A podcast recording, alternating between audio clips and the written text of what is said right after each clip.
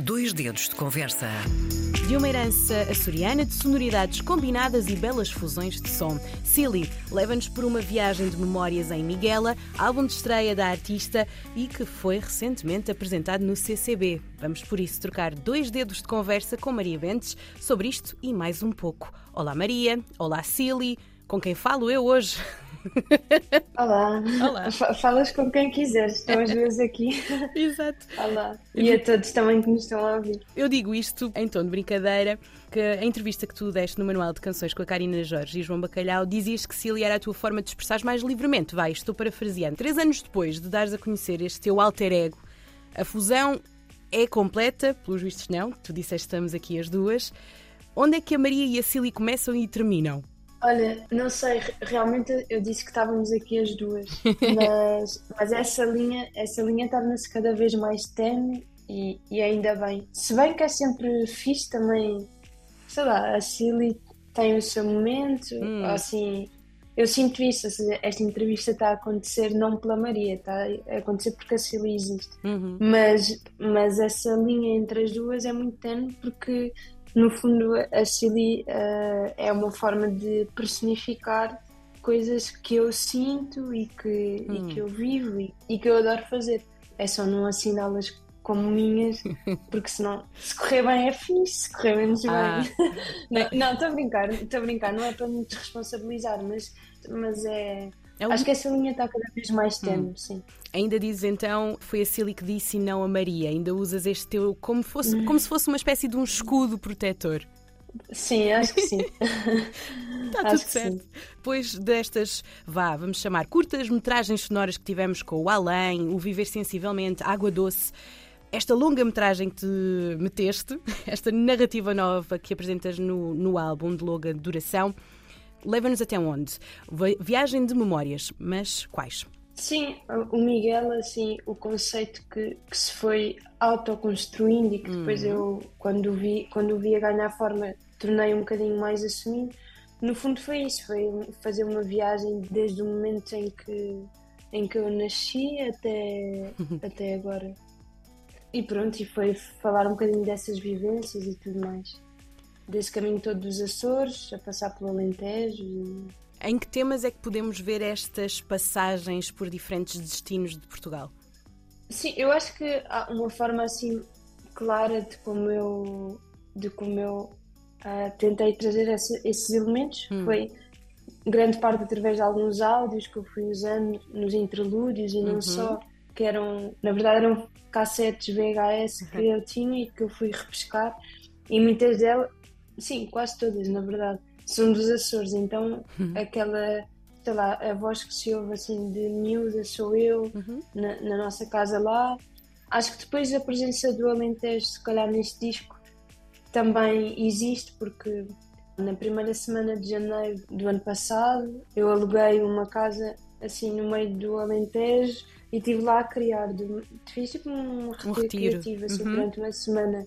Sim. E saíram de lá músicas como, músicas como Coisas Fracas ou No Que Procurei. Uhum. Foi, foram coisas que nasceram lá, nesse lugar. Depois, obviamente, Lisboa e aqui o, o sítio onde eu estou agora e onde, onde eu vivo também está muito presente porque é o sítio onde é o estúdio Uhum. e em que eu e o Fred estivemos a trabalhar o tempo todo juntos e são esses três sítios presentes. Exatamente. E é engraçado ver esses eh, momentos que também partilhaste em vídeo, mais pessoais, levaram-me a questionar esta diferença entre Maria e Cília, porque parece que a Maria está muito mais eh, presente. Os teus temas e a tua criação é muito autobiográfica.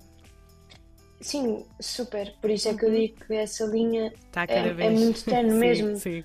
Acho que a Cília é a Maria noutra forma, tal como é a Miguela. Não, não sei se o nome do disco e a capa e toda assim a estética que, eu- que se tentou construir à volta disso tem muito a ver com isso. É, no fundo, são tudo. ah, Nuances assim, tuas. São nuances Sim, tuas. sim, sim, sim. Assim, alguma. Quer dizer, não são metamorfoses, mas Hum. fazem parte desse crescimento e tudo mais.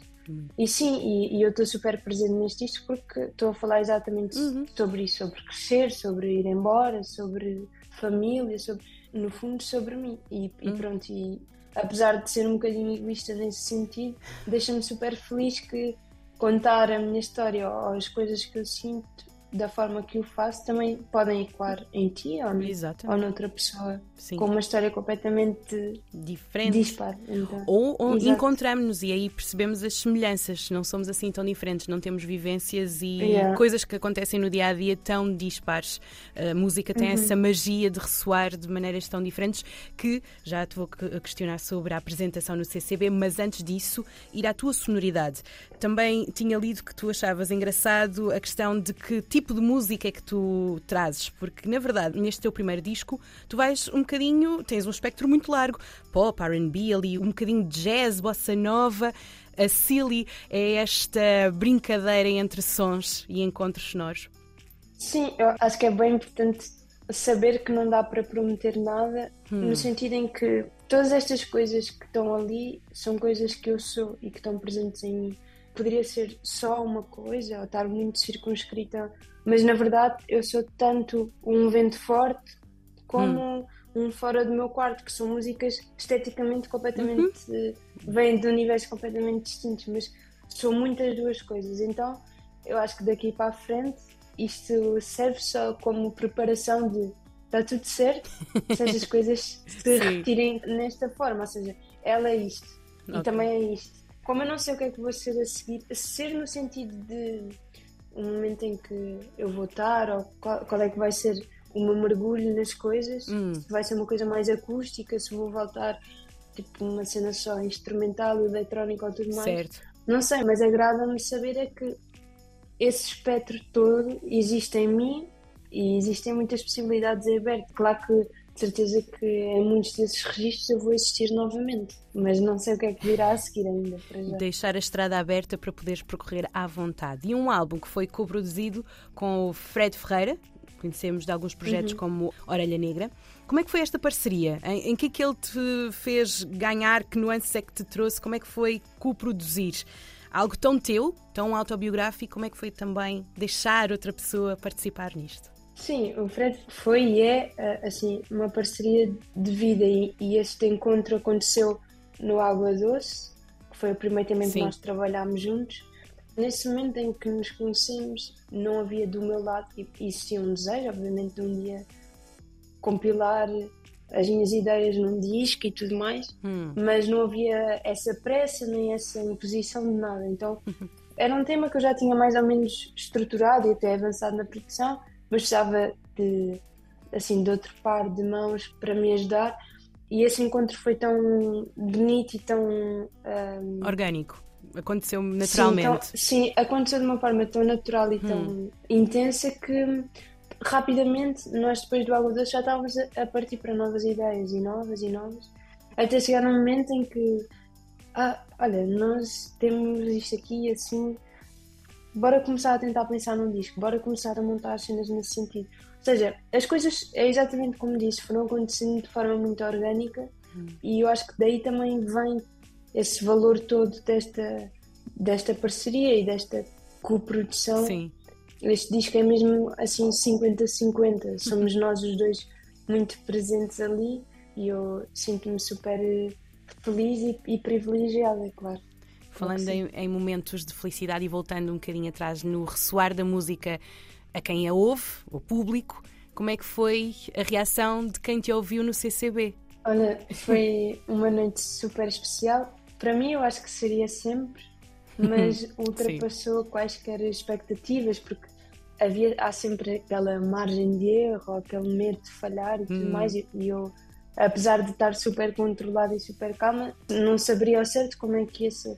E foi uma noite incrível mesmo. E, e, e, depois, pelo feedback que nós recebemos do concerto, acho que foi não só para nós, mas para, também para quem lá esteve. Nós tínhamos uma sala super cheia, quase tipo a dois lugares de ter estado escutado. Então, muita gente lá para nos ver e para ouvir o disco pela primeira vez.